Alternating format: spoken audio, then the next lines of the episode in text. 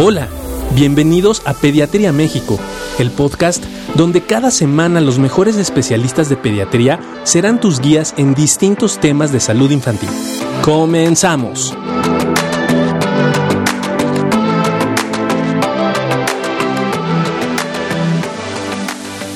Hola, hola a todos, ¿cómo están? Espero que la estén pasando muy bien. Este, ya en algún momento nos acompañará ahorita el doctor eh, Barragán y podremos eh, platicar sobre el tema qué onda con las infecciones del sistema nervioso, principalmente obviamente las que afectan al cerebro, y qué pasa con esas infecciones y qué ocurre en el cerebro cuando se diagnostica una infección del sistema, del sistema nervioso. Eh, eh, qué importante es, ¿no? De repente escuchamos, es que pasan infecciones del, cerebro, hay infecciones entonces que pueden inflamar las coberturas del cerebro que se llama meningitis, que seguramente las han escuchado y que hace, hace algunos, algunos, algunos años sobre todo era prácticamente considerada como la principal causa, ¿no? O la principal eh, situación secundaria a procesos de infección. Y a veces olvidábamos que dentro de esta cobertura meningia, esta cobertura eh, que recubre ¿no? y que protege al, al, cerebro, ¿no? que se encuentra protegiendo al cerebro como una especie de, de, pues sí, de tela protectora que, que, le permite al cerebro estar aislado, ¿no? Y no tener un contacto directo con el cráneo. Muy importante, eso se llama meninges y tal cual lo pueden observar aquí, es como una especie de tela que recubre al cerebro. Pero ¿qué pasa tras una infección? Algunos agentes infecciosos que pueden ser tanto bacterianos como virales, es decir, secundarios a bacterias o a virus, ¿Qué pasa? Pues se pueden inflamar las coberturas del cerebro, se pueden inflamar estas hojitas, estas coberturas que se llaman meninges, o bien también se puede inflamar el cerebro en sí. Y entonces esto se llama meningitis, todo lo que termina con itis en medicina significa inflamación, en la mayor parte de los casos. Y si no es, son las coberturas del cerebro y en sí lo que se inflamó es el cerebro, eso se llama encefalitis, porque eso se llama encéfalo. ¿No? Encéfalo, cerebro, este, encefalitis. Y también pueden afectar a las regiones posteriores, ¿no? Como sería el cerebelo y causar una cerebelitis, principalmente después de un proceso infeccioso, el cerebelo se puede inflamar y nos puede dar diferentes manifestaciones. Entonces, ya vieron las diferentes partes que se pueden inflamar del sistema nervioso central y no podemos olvidar también la posibilidad de que, además de que se inflame, eh, se inflame ¿no? el cerebro en, toda su estructura de manera general, también se pueden inflamar otras estructuras como las que vemos aquí, que se llama tallo cerebral, que es lo que nos permite pues, estar vivos sin acordarnos que tenemos que respirar, no, no, no, no nos acordamos que tenemos que respirar, no nos acordamos que nuestro corazón tiene que latir, se hace de manera automática. ¿Y qué creen? Esa estructura que se llama tallo cerebral es lo que lo mantiene eh, activo de manera automática y lo que nos mantiene vivos de manera automática. Entonces, es el automático de nuestro cerebro. Y entonces, cualquiera de esas estructuras se puede inflamar, dependiendo de la estructura que se inflame, desde las meninges, el cerebro, el cerebelo o el tallo cerebral, es como se van viendo las manifestaciones en cada uno de los niños. Entonces, qué importante es entender esto. Entonces, ¿Qué pasa? Existe esa posibilidad de que las meninges se lleguen a, inflamar y entonces eso se llama meningitis. Seguramente ustedes lo han escuchado, ese proceso de inflamación meningia, donde los pacientes pueden tener diferentes eh, manifestaciones clínicas. Probablemente los procesos de infección del sistema nervioso central sean eh, la principal causa de eh, procesos de discapacidad adquirida, es decir, un niño que viene con un desarrollo eh, sano, que viene creciendo de manera adecuada, normal, con un desarrollo sin complicaciones, de pronto a través de un proceso de infección puede cambiarle la vida. ¿Y qué podemos tener con ese proceso de infección? Bueno, es muy interesante el poder abordar esta parte. Cuando nosotros sospechamos de un proceso de infección a nivel del sistema nervioso central, buscamos tres características importantes.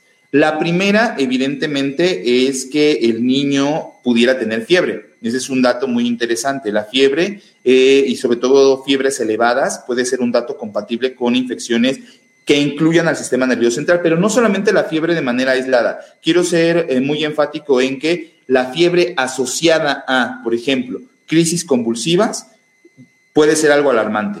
Y estamos hablando principalmente de aquellos niños que tienen más de 5 años, porque recuerden que antes de los 5 años tenemos este grupo de crisis que son denominadas febriles y que la mayor parte del tiempo tienen una característica benigna y que se resuelven pasando los 5 años de edad. Y entonces el niño puede convulsionar por fiebre y no ser una infección del sistema nervioso. Por supuesto que sí, puede convulsionar por fiebre y eso se considera antes de los 5 años de edad. Pasando los 5 años de edad, entonces hay dos momentos muy importantes. Primero es un grupo muy especial que son los niños menores de año y medio y depende mucho de la bibliografía que se consulte, pero algunos autores lo llevan hasta los dos años.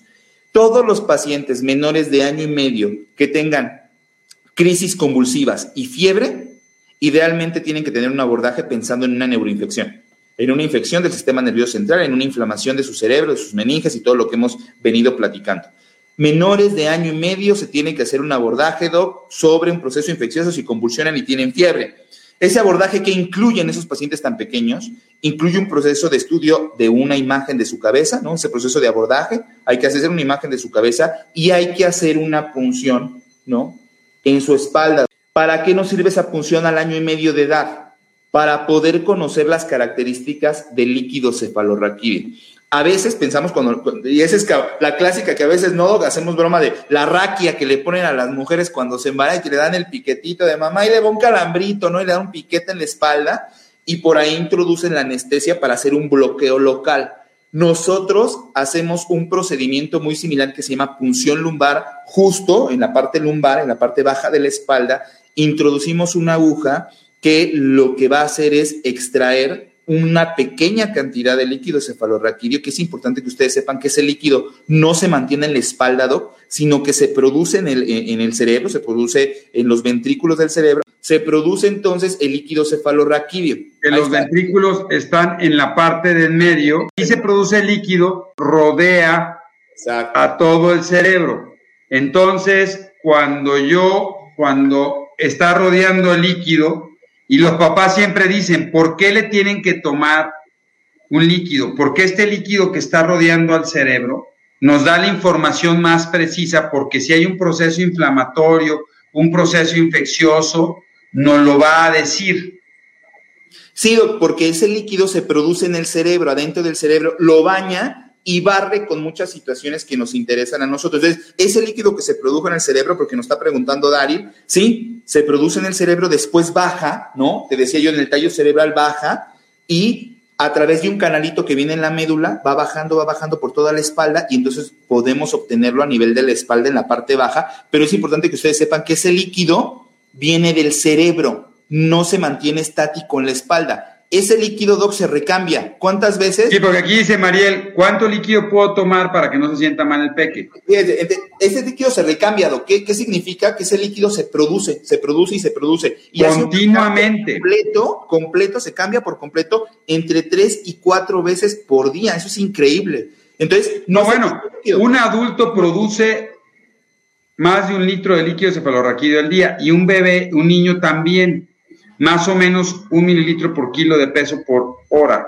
Entonces, se le pueden tomar hasta varios tubos, se puede tomar mucho líquido cefalorraquídeo y eso no va a ser, yo siempre les digo que se vuelva como pachiche el cerebro, porque se va a producir el líquido. Entonces, normalmente lo que tomamos son varios tubos que se toman y es que no llegan a ser más de 10 mililitros. Nunca. 10 mililitros. 10 mililitros es una cucharada sopera, entonces no se preocupen porque la cantidad de líquido que tomamos es muy poca, mucho menos que eso. ¿Cómo se llama? Y, bueno, ¿cuánto líquido se produce en el ser humano? Ya lo dijimos, Dari. ¿Cómo se llama cuando la infección, de, cuando está infectado eso? Se llama una neuroinfección. Así es. Que lo importante para el líquido, de medir el líquido y estudiarlo, es saber si esta neuroinfección es un proceso, por qué agente lo está produciendo, que puede ser una bacteria, puede ser un hongo, un parásito o un virus. Y eso es muy importante. Tocar nada más este, esta situación, De repente a los papás, y obviamente es muy comprensible, que se preocupan mucho cuando les decimos que vamos a hacer una punción lumbar. Hay muchos mitos acerca del procedimiento, usted lo mencionaba perfectamente bien. Uno de los mitos más importantes es que el líquido no se vuelva a producir y que es un líquido muy valioso y que ese líquido que estamos extrayendo ya el niño no lo vuelve a sustituir. Ya lo dijimos, es un líquido que por supuesto que se vuelve a crear, se vuelve a producir y se vuelve a desechar. Entonces, para nosotros es muy valioso. ¿Qué hacemos con ese líquido, lo mandamos a analizar al laboratorio. Primero para que nos dé características generales del líquido, desde cómo se ve, de qué color es, ¿no? El laboratorio nos dice. ¿Y de qué color es? Es como eso. Ahí está. Que nosotros le llamamos agua de roca. Esto es increíblemente cristalino. Y nos dice, es cristalino y además nos dice apariencias generales, características generales. ¿Cuántas proteínas tiene? ¿Cuántas células tiene? ¿Cuánta glucosa tiene? Este, ¿y qué me falta? Creo que nada, bueno, de, manera... Bueno, y las células que tiene. Porque el líquido cefalorraquídeo es bien interesante. Llega a la sangre y la sangre pasa y se conoce como un ultrafiltrado. Hagan de cuenta como cuando yo lo paso por una coladera que paso el arroz, eso es lo que pasa en el líquido cefalorraquídeo y nada más quedan algunas, algunas células o algunas cuestiones. Entonces, este ya se me cayó. ¿Qué más le hacemos, ¿Qué más le podemos hacer a ese líquido? Bueno, el líquido es bien interesante porque ese líquido, y nos están preguntando de los síntomas, y ahorita hablamos de los síntomas, tanto de una meningitis como de una encefalitis, y es bien importante entender la diferencia entre una meningitis y una encefalitis. Una es, primero nos dan una apariencia general. A veces, Doc, ese tipo de resultados son los que tenemos más rápido, porque son más fáciles de obtener. La, estructura general del líquido, células, glucosa o azúcar, la cantidad de proteínas y demás pero entonces ya nos empieza a dar sospechas, ¿no? Si tenemos unas células muy altas y de repente nos dice que se trata de un tipo de células, pues nos habla de que puede ser bacteriano, nos dice de otro tipo de células, nos habla de que puede ser viral, si la glucosa está muy baja también nos hace sospechar de otro tipo de infección, etcétera. Pero también ese líquido se puede mandar a analizar de una manera mucho más especializada para saber qué está causando la infección. Es decir, no solamente que exista, sino saber, como usted lo dijo, qué agente está causando la infección y de alguna manera poder entender cómo vamos a manejar esa infección de una forma mucho más dirigida y no como anteriormente se hacía. Bueno, o si se trata, porque en general no todas las neuroinfecciones tienen un tratamiento específico, que eso es bien importante. Por ejemplo, si es una bacteria, se trata de una manera y depende el tipo de bacteria, si es un hongo de otra manera, y muchas de las encefalitis virales de los virus no tienen un tratamiento específico. Así es. Ahora, algo que es bien importante entender, hay un recubrimiento del cerebro que es como mi mano, que se llaman las meninges. Entonces, es diferente si se infecta la parte que cubre al cerebro que si se, si se, si se afecta la parte de adentro del cerebro. Si se afectan las meninges, se llama meningitis y si se afecta dentro del cerebro se llama encefalitis. Así es. Ahora, aquí es muy importante para entender los síntomas, porque si se inflama el recubrimiento de las, del cerebro, que son las meninges, para todo lo que tiene que ver con la salida de los nervios y la entrada de los dos sanguíneos pasa por aquí. Entonces, si hagan de cuenta, está mi dedo, si va a pasar, pasa por aquí un vaso sanguíneo y se cierra esto, entonces el flujo sanguíneo disminuye. O los nervios, por ejemplo, el nervio, un nervio facial que mueve toda mi cara, si pasa por ahí se comprime, pues va a producir, por ejemplo, una parálisis facial. Y la cosa más importante, también la parte importante, como usted lo decía, es a través de estas capas que recubren al cerebro también se lleva a cabo la absorción de líquido cefalorraquídeo. Si esas capas se inflaman, entonces los tubitos por donde se tiene que estar reabsorbiendo el líquido de forma continua se bloquean. ¿Y qué es lo que va a pasar? Que se va a empezar a almacenar líquido. Y entonces tenemos algo que se llama hipertensión de nuestra cabeza. Hipertensión. Se llama hipertensión intracraneal. hipertensión dentro de esto. Dentro de la cabeza. ¿Y qué va a pasar con esa hipertensión? Va a empezar a manifestarse y nos va a dar datos clínicos. ¿Cuáles, yo? Hablábamos ya de la fiebre como un dato importante. Segundo, crisis convulsivas. Tercero, vómitos. vómitos, pero son unos vómitos muy característicos, ¿no? Porque no son los vómitos de cuando te enfermas del estómago y quieres ir a vomitar y te da mucho asco y tienes náusea. Por regular, la, característica de los vómitos cuando la presión del cerebro está incrementada son unos vómitos muy eh, intensos y son vómitos que en muchas ocasiones no traen náusea, simplemente el paciente vomita y vomita y vomita y vomita, ¿no? Dolor de cabeza, porque aquí decía muy interesante eh, Patricia, dice, mi, mi hijo tuvo muy leve, a veces es muy leve, empiezan como con un resfriado, con un pequeño dolor de cabeza, se empiezan a sentir mal y luego se empiezan a agudizar los síntomas en los próximos uno o dos días. ¿Por qué un virus que nos da gripa de repente se le ocurre subir a la cabeza? Hay múltiples variables, igual que una bacteria. Está cerquita, ¿no? Que, muchos modelos, por ejemplo, son eh, con infecciones que, que, a nosotros se llaman como, por ejemplo, infecciones dentales, ¿no? Infecciones dentales que de repente se crean abscesos, ¿no? Se crean abscesos y esos abscesos son peligrosos no podemos dejar que crezcan tampoco demasiado porque están a las infecciones de los ojos, ¿no? Que se llaman las órbitas, como decíamos el martes, y no vean la clase del martes de neuroanatomía que tuvimos muy padre. Este, sí, y entonces hay veces que ustedes van a ver que estas conjuntivitis, que son muy grandes eh, y que a veces nos preocupan mucho, es porque la infección puede, puede, ahora no es tan frecuente, no. No, no está frecuente. Pero es importante dar atención a este tipo de, de, todas las infecciones, y siempre le decimos a los papás, todas las infecciones que ocurren en la cara y que de alguna manera están, hay, hay, pacientes que de repente traen el ojo súper inflamado y de repente dicen, bueno, ¿qué pasó? Es que está infectado. Hay que darles atención de manera especializada y de manera rápida. No podemos dejar que estas infecciones que abarcan la. Eso se llama celulitis periorbitaria, que, el ojo está muy grande y, esa inflamación se puede meter.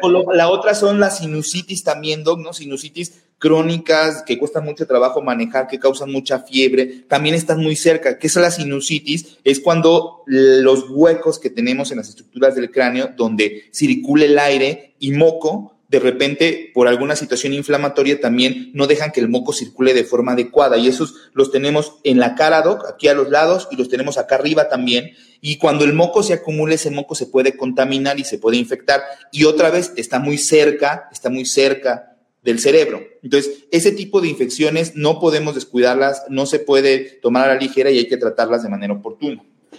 Y aquí dice Lisbeth, es probable que un golpe fuerte en la cabeza junto con la coronilla salga líquido cefalorraquídeo, tiene que ser un golpe fuertísimo y en general a esto se llaman traumatismos craneoencefálicos severos o graves, cuando de repente fractura la, base del cráneo y esto produce alteraciones, pero en general eh, eso es poco probable, muy poco probable la salida de líquido cefalorraquídeo. Realmente tienen que ser golpes. Lo vemos, lo vemos muy poquito. El hospital infantil, no, donde trabajamos. Mira, ¿qué pasa con las otitis? La mayoría de las otitis, afortunadamente, no producen infecciones de líquido cefalorraquídeo ni neuroinfecciones. Fíjense qué interesante porque, por ejemplo, hay momentos en la vida donde hay mayor susceptibilidad, porque al final si yo me, me, me infecto de una sinusitis o me da una infección urinaria o del riñón, las bacterias no solo están en el riñón, sino las bacterias están circulando por, por mi sangre. Y entonces van a pasar por la cabeza. Y si tengo alguna situación como en un recién nacido, por eso los recién nacidos que de repente hacen algo que se llama sepsis, donde normalmente se infectan del pulmón o del intestino, como lo que cubre al cerebro que se llama barrera hematoencefálica y la barrera hematoencefálica es como estas diademas que se ponen las mujeres este, tejidas. El, recién nacido la tiene muy mal, entonces es fácil que penetren los neonatos y, produzcan síntomas, ¿no?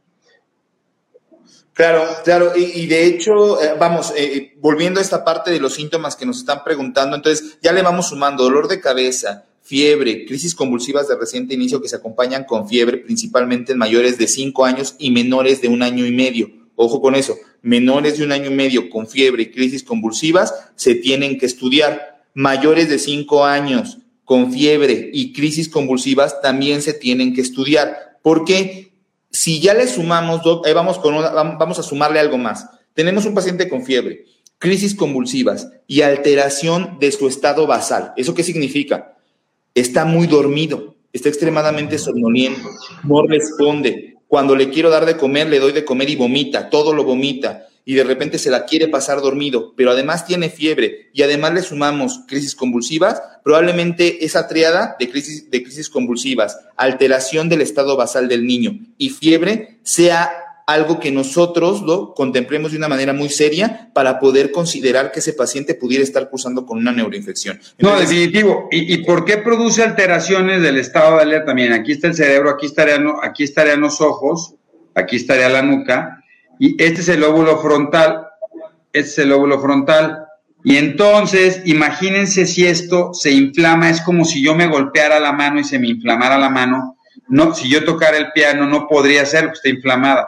Entonces, imagínense, si se inflama la región del cerebro que me ayuda a poder estar alerta, a responder rápido, ¿qué va a pasar? Se va a lentificar. Entonces, lo que el paciente, o los niños, bueno, los pacientes empiezan a tener es un problema de alteración del estado de alerta. Y si empieza a pasar una, alteración del estado de alerta y de conciencia, con dolor de cabeza, tengo que pensar de manera muy importante que esto puede ser una neuroinfección.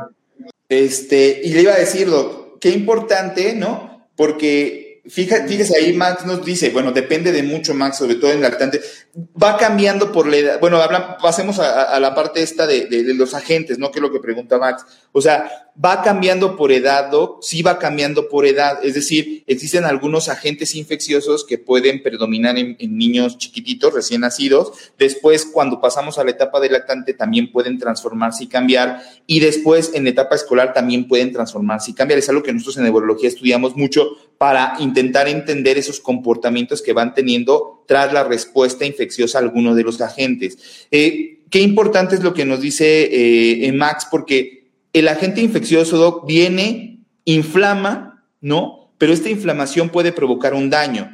Y depende mucho del agente infeccioso porque a veces no solamente es un daño inflamatorio, a veces también, dependiendo del agente, se pueden venir procesos de hemorragias adentro del cerebro, por ejemplo, se pueden venir procesos de infartos cerebrales, de isquemias cerebrales, dependiendo también del agente eh, que, pueda eh, ocurrir. Se pueden venir fenómenos de epilepsia de muy difícil control porque el cerebro está inflamado y cuesta mucho trabajo el poder trabajar eh, con esta inflamación que está ocurriendo en el cerebro y de repente usas antiepilépticos, usas desinflamatorios y no tienes a veces las respuestas que, quieres porque la infección es muy severa, Doc. Y lo más importante, Doc, es entender que esta infección del cerebro también puede tener un, daño en, todo el, el, organismo, en diferentes sistemas. Es decir, una infección en el cerebro se puede convertir también en una infección generalizada y comprometer, ¿no? Eh, vamos, la, presión arterial, la situación de la frecuencia cardíaca de los niños, la situación de, alguna parte del funcionamiento renal, etcétera, etcétera, etcétera. Recordando que el cerebro prácticamente es el coordinador pues de todas las funciones en, el cuerpo del, niño. Entonces, ¿de qué depende, Max? Depende de la evolución. Depende de la evolución en el sentido de qué tan severo ha sido la infección, depende del momento en el cual la estás tratando, que sea lo más rápido posible, y depende de las comorbilidades con las cuales se presenta, con epilepsia, con problemas de los nervios craneales. Eh, y mira, Marta dice, ¿cuál es la experiencia con uso de esteroides? Yo quisiera irme con Carolina, es una pregunta. ¿Solo aseguras que es una infección del cerebro a través de la punción lumbar? Asegurar, híjole, a veces la punción lumbar puede salir normal Fíjate, a veces la punción lumbar puede salir normal, pero las características... Sobre todo en encefalitis virales, en meningitis no sale, siempre sale anormal. pero probablemente es el mejor método, lo tienes que hacer. O sea, muchas veces, y a los papás les angustia mucho la punción lumbar. Pero lo que, lo que es importante reconocer es que la punción lumbar siempre se hace en un sitio donde no hay médula, o sea, no se genera un problema en la médula no va a quedar con secuelas, no genera nada. Y lo que puede ayudar es muchísimo. Incluso lo primero que va a ayudar es que si hay una mayor presión en este cerebro, por esta cantidad de líquido que decía Juan Carlos muy bien que se aumenta, y yo hago una punción lumbar, no solo estoy haciendo un procedimiento diagnóstico, sino también terapéutico, porque le bajo la presión.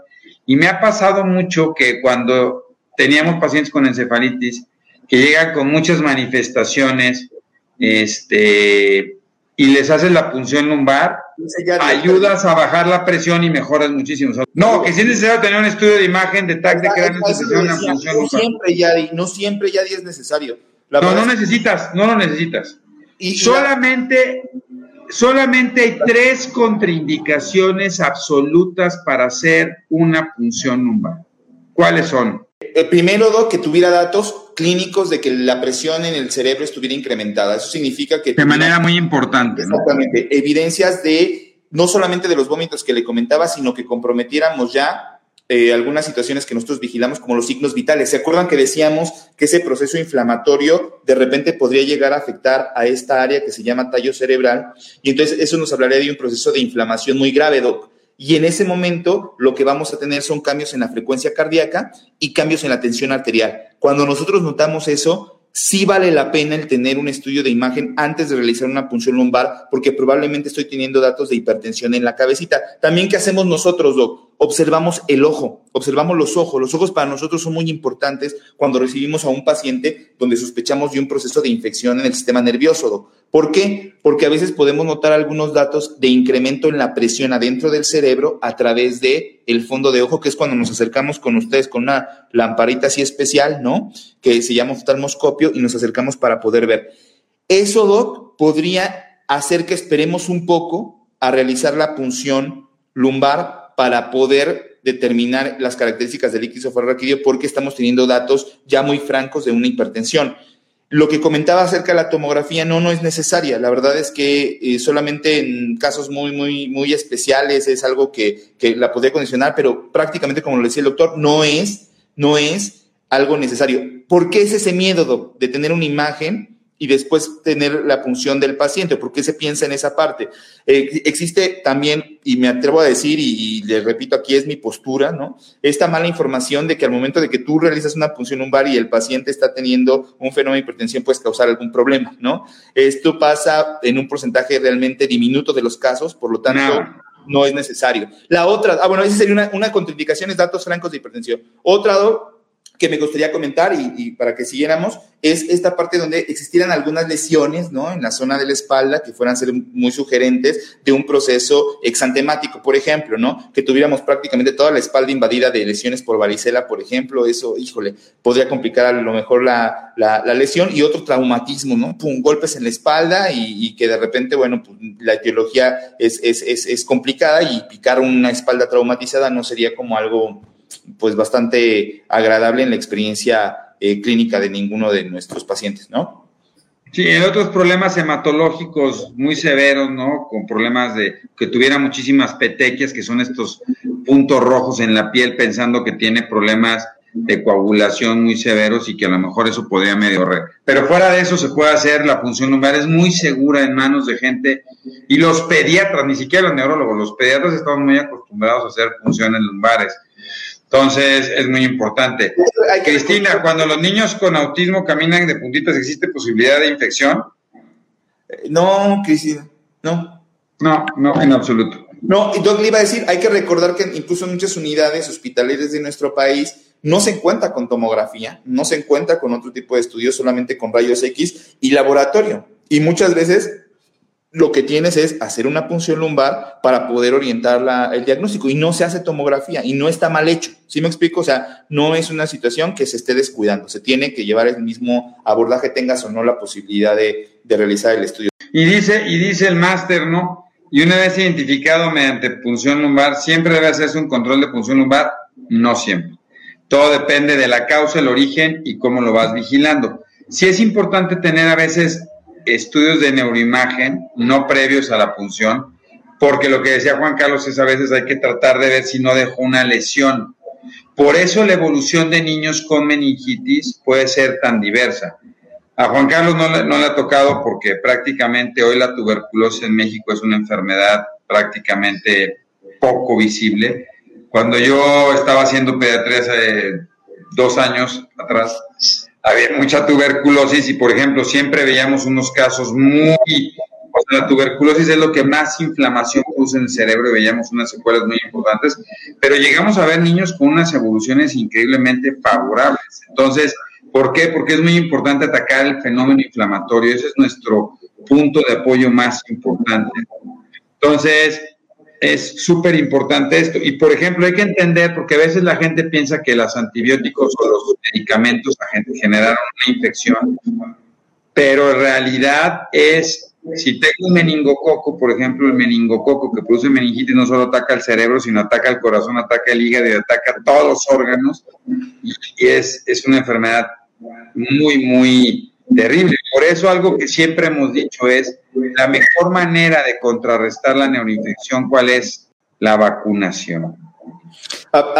y justo en este mes, por eso es el motivo de la plática, ¿no? Porque eh, justo la Organización Mundial de la Salud ha establecido que, hay una, principalmente la causada por meningococo, ¿no? Que es prevenible por vacunación y hay países alrededor del mundo donde se ha convertido en prácticamente en una epidemia. O sea, hay, hay niños afectados en el mundo por meningitis, por meningococo, que no debería estar pasando porque es prevenible por vacunación y que causa secuelas terribles. Por, lo regular, el meningococo no es nada no es nada agraciado con, con, su, con su manera de, de, comportarse. No, y no solo meningitis, aumenta el riesgo de, de, tiene una mortalidad muy alta, ¿no? Yo, lo que te decía es que a ti no te ha tocado ver ninguna meningitis por hemófilos influenza, y yo me acuerdo en el, todavía en el 98, 99, una cantidad de meningitis impresionantes, y cuando entra la vacunación en el 98 a México, y se empieza a poner, que hoy se pone en la pentavalente, la de hemófilos influenza, Después del 2000 no volvimos a ver una neuroinfección por hemófilos influenza. O sea, la vacunación ha cambiado radicalmente, afortunadamente, y lo mismo en tuberculosis, ¿no? Lo mismo, por ejemplo, con cisticercosis, ¿no? El cisticerco, que es un parásito. ¿Cuál vacuna, Adriana? ¿Qué vacuna se aplica hasta qué edad?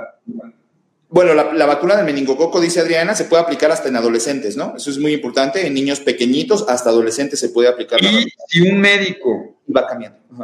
Si un médico estuvo expuesto a un paciente con meningococo, incluso, o va a entrar, se puede vacunar. O sea, hay, hay vacunaciones extremas incluso para esas edades, ¿no? También es importante, es, es, otro, es un tema aparte, ¿no? Pero va cambiando, hay diferentes tipos de meningococo y también las vacunas van cambiando a lo largo, bueno, para, para tratar diferentes tipos de, de, meningococo. Gracias, Adriana, por tu pregunta, excelente pregunta. Doc, y entonces viene este proceso donde nos preguntan, ¿qué es una secuela, Doc? O sea, un proceso de infección entonces me puede dejar una secuela neurológica, es decir, un niño sano tiene una infección de su cerebro y entonces puede quedar con algunas situaciones de por vida después del proceso de infección. ¿En qué momento, Doc? Y fíjese esta pregunta, creo que es muy interesante. ¿En qué momento podríamos considerar que esto ya se trata de una secuela después de que tuvo una infección, recibió un tratamiento antibiótico, los esteroides se Mira, ahí vamos a entrar en controversia, mi estimado Juan Carlos, tú y yo. Qué bueno, qué bueno. Bueno, en lo personal, los comentarios son personales y no representan nada, pero en términos generales, a nivel neurológico, yo como lo veo es que la secuela son aquellos síntomas residuales de la enfermedad posterior al año de haberse dado la infección. Entonces, ¿y por qué es importante reconocer que lo que yo estoy viendo es una secuela y no es parte del proceso de la enfermedad? Porque si es parte del síntoma del proceso de la enfermedad, es algo que se puede resolver. La secuela, ya, la secuela puede mejorarse, pero no se recupera ad íntegro. Entonces, cuando yo ya digo que hay una secuela motriz, por ejemplo, de la mano, estoy diciendo que esa mano no se puede mover por, porque le dio un infarto por la meningitis. Antes de que sea una secuela, puedo recuperar el movimiento como antes de la neuroinfección una vez que se comete una secuela, va a seguir mejorando, pero no va a estar como antes de la neuroinfección. ¿Tú qué piensas de eso, Juan Carlos? ¿Te, te parece o tú tienes una no, la verdad es que estoy totalmente de acuerdo con usted. ¿Por qué? Es importante que sepamos lo que a pesar de que utilizamos a veces esteroides, como dice ahí, sí se pueden utilizar esteroides en infecciones eh, del sistema nervioso central, donde está un poco contraindicado, más bien muy contraindicados en traumatismo canoencefálico, que no es el tema, pero en infecciones sí se pueden utilizar esteroides. Y al final, ¿qué pasa? Que ese proceso inflamatorio del cerebro, como tal, no tenemos tratamientos que vayan justo específicamente a desinflamar el cerebro. Entonces, la desinflamación cerebral, como lo manejamos en diferentes eh, procesos infecciosos o no infecciosos, pero que sabemos que está comprobado que el cerebro se inflamó, eh, se va dando de manera prácticamente solito. O sea, no le estamos aportando otra cosa al cerebro para desinflamarse más que detener la infección. Y una vez que se detiene la infección, el proceso de desinflamación del cerebro, de las meninges en su caso, de los nervios craneales afectados, de las diferentes áreas cerebrales, se va dando de manera prácticamente paulatina. Esto puede tardar, el cerebro puede tardar en desinflamarse, como usted lo decía. Yo me atrevería a decir que justo eso al, al año podría ser un buen momento para definir qué es lo que nos dejó ese proceso de infección. Puede quedar epilepsia, puede quedar epilepsia, pueden quedar problemas motores, pueden quedar problemas motores, dificultad para mover algunos. Problemas cognitivos, ¿no? Problemas cognitivos, alteraciones, este, donde, donde el niño tenga un retroceso a partir del proceso de, infección que, que, ocurrió. Por ahí Verónica decía, bueno, y, mi niño le diagnosticaron en meningoencefalitis al tercer día de vida. ¿Cómo puede ser posible eso? Los neonatos, los pacientes pequeñitos, son muy susceptibles a poderse infectar tras un proceso de infección en cualquier otra parte de su organismo. Inclusive las infecciones respiratorias pueden complicarse con una infección del sistema nervioso central en un paciente tan pequeño. ¿Por qué, Doc? Porque todavía esta, esta cobertura ¿no? de meninges que hablábamos al, inicio tiene cierta permeabilidad para muchos elementos que llegan a ser agresivos para, para el cerebro. Es un proceso ¿no? de desarrollo el que tenemos que esperar para que estas coberturas realmente hagan la función de barrera protectora en un paciente tan pequeño puede ser que estas barreras todavía no estén lo suficientemente desarrolladas como para realizar esta función de manera correcta. Entonces, eso puede dañar y puede afectar a una neuroinfección en un paciente eh, pequeñito. ¿Por qué se puede transmitir? Pues desde infecciones maternas, ¿no? este, de, que, de, que la mamá... De, esa edad, a veces se, se infectan por el canal al momento de trabajar y que por ahí alguna infección que, la mamá tenga, ¿no? Con fiebre o algún problema. Bueno, es que hay que reconocer que las bacterias, los virus, los hongos están en nuestro ambiente, ¿no? Y nuestro sistema inmune nos está protegiendo. Mónica Soriano, ¿puede dar meningitis en la edad adulta? Sí, Gabriela, exactamente. La vacunación es súper importante. Y les digo, yo soy más convencido después de ver los cambios dramáticos que han ocurrido. Entonces, sí, pero, y sí puede dar meningitis en la edad adulta.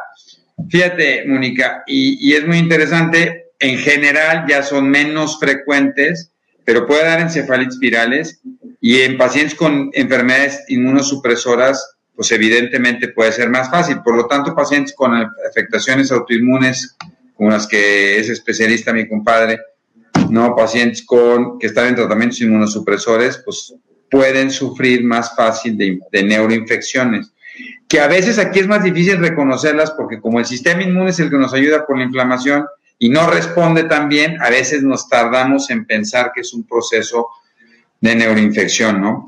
Y bueno, que, eh, quisiera entrar en los últimos minutos ha estado muy interesante, ¿no? Y no habíamos hecho una plática de esto, fíjate. No, como que, como que no habíamos cuidado tanto los procesos de, bueno, más bien las partes de infección del sistema nervioso central. Ahí comentaban, no, no está incluida la vacuna para meningococo en el esquema nacional de vacunación. Pregunten con su médico, acérquense con su médico y él los podrá orientar para poder recibir una inmunización en Al igual que la varicela, ¿no? Al igual que la varicela, que tampoco, bueno, no, sí, no, no está incluida como tal en el, esquema nacional de vacunación, pero es importante, ¿no? Que hay, enfermedades que ya son bien prevenibles, perdón, por vacunación y que desafortunadamente no se tiene el acceso. Este Mira, Adri aquí está preguntando, otro tema muy diferente, Adri, es esto que se llama encefalitis autoinmune. Aquí estamos hablando de encefalitis y meningitis por agentes, por agentes infecciosos y no por una encefalitis autoinmune. Ahora, fíjense qué interesante, porque yo hace muchos años le decía a Juan Carlos, ¿no? Teníamos pacientes que los, le hacíamos la punción, decíamos si tienen una infección, mandábamos a hacer un panel viral, normalmente se manda hacer un panel viral que, que, que pues tenía algunos, digo, estudiábamos muy poquitos virus, que a veces también eso es muy importante, ¿no? O sea, ¿Cuántos virus puede estudiar o cuántos virus mandamos a estudiar? Mandamos a estudiar los virus más comunes, pero eso no quiere decir que mandemos a hacer todo, ¿no? Y vamos a invitar a un buen infectólogo para que nos hable de... Y fíjense, eso sí les puedo decir, sí hay una plática en la Asociación de Médicos del Hospital Infantil de México sobre vacuna de meningococo, porque este, el año pasado, de manera muy interesante, junto con sarampión tuvimos un brote, ¿no? Y, sí estuvo medio...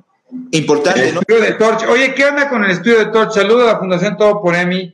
Muchísimas gracias. ¿Cuál es la diferencia entre una encefalitis viral y una autoinmune rápidamente la gente causando? Claro, y, además que una viral no está exenta de desarrollar un fenómeno autoinmune. Es decir, ¿puede venir una encefalitis viral primero y causar una respuesta inmunológica en el cerebro? Sí, principalmente ¿por qué? Por algo que se llama herpes. Herpes. Y por ahí tuve el honor de escribir con el doctor Barragán un trabajo este, publicado de asociación de herpes, ¿no? De inicio y después cómo desencadena una respuesta inmunológica y causa una encefalitis autoinmune. Muy interesante esa parte. Pero, pero qué interesante lo que decía, Doc, porque ahí decía, eh, no es lo mismo incluso el manejo llega a ser un poco distinto, Doc, ¿no? O sea, es muy importante identificar esta, esta situación y diferenciar, siempre que hacemos un abordaje, por ejemplo, para encefalitis autoinmune, descartamos que no se trate de una encefalitis de tipo viral o bacteriana o causada por hongos. Siempre descartamos la situación infecciosa de manera, de manera primordial. Oye, ¿y, y, el TORCH te puede dar encefalitis o meningitis? Sí, puede, dar alteraciones del sistema nervioso, ¿no? Eh, principalmente más que un proceso de infección, do que, que, se puede dar, se puede dar, eso es una realidad. Sobre todo las infecciones por, del complejo TORCH pueden causar alteraciones estructurales en, el cerebro. Hablamos desde incremento en el volumen de los ventrículos, ¿no? Que se llama este, hidrocefalio, ventrículos megalias, podemos hablar de calcificaciones cerebrales, podemos hablar de histoplasmomas, eh, toxoplasmomas también, este, dentro del cerebro que pueden ocasionar manifestaciones del sistema nervioso, eh, principalmente en los recién nacidos y en las mujeres embarazadas, principalmente antes de embarazarse eh, por lo regular el hecho de tener un, estudio TORCH que nos habla de diferentes posibilidades de infecciones eh, que, se tienen que identificar de manera prenatal para poder ir abordando un seguimiento adecuado durante, durante el embarazo. Entonces, es importante que eh, las mujeres que están en, pensando, planeando embarazarse, tengan un, estudio TORCH, definitivamente creo que sí. Fíjate, pero hoy, se, hoy que se ha empleado el TORCH, ¿no? Porque empezamos a hablar de, antes no se hablaba, el torch era torch son por las siglas, ¿no? La T tiene que ver de toxoplasmosis, ¿no? La O es de otros. Em, rubiola. La R es de rubiola. La. Es que ya se me fue aquí el torch. La C de citomegalovirus y la H es de herpes.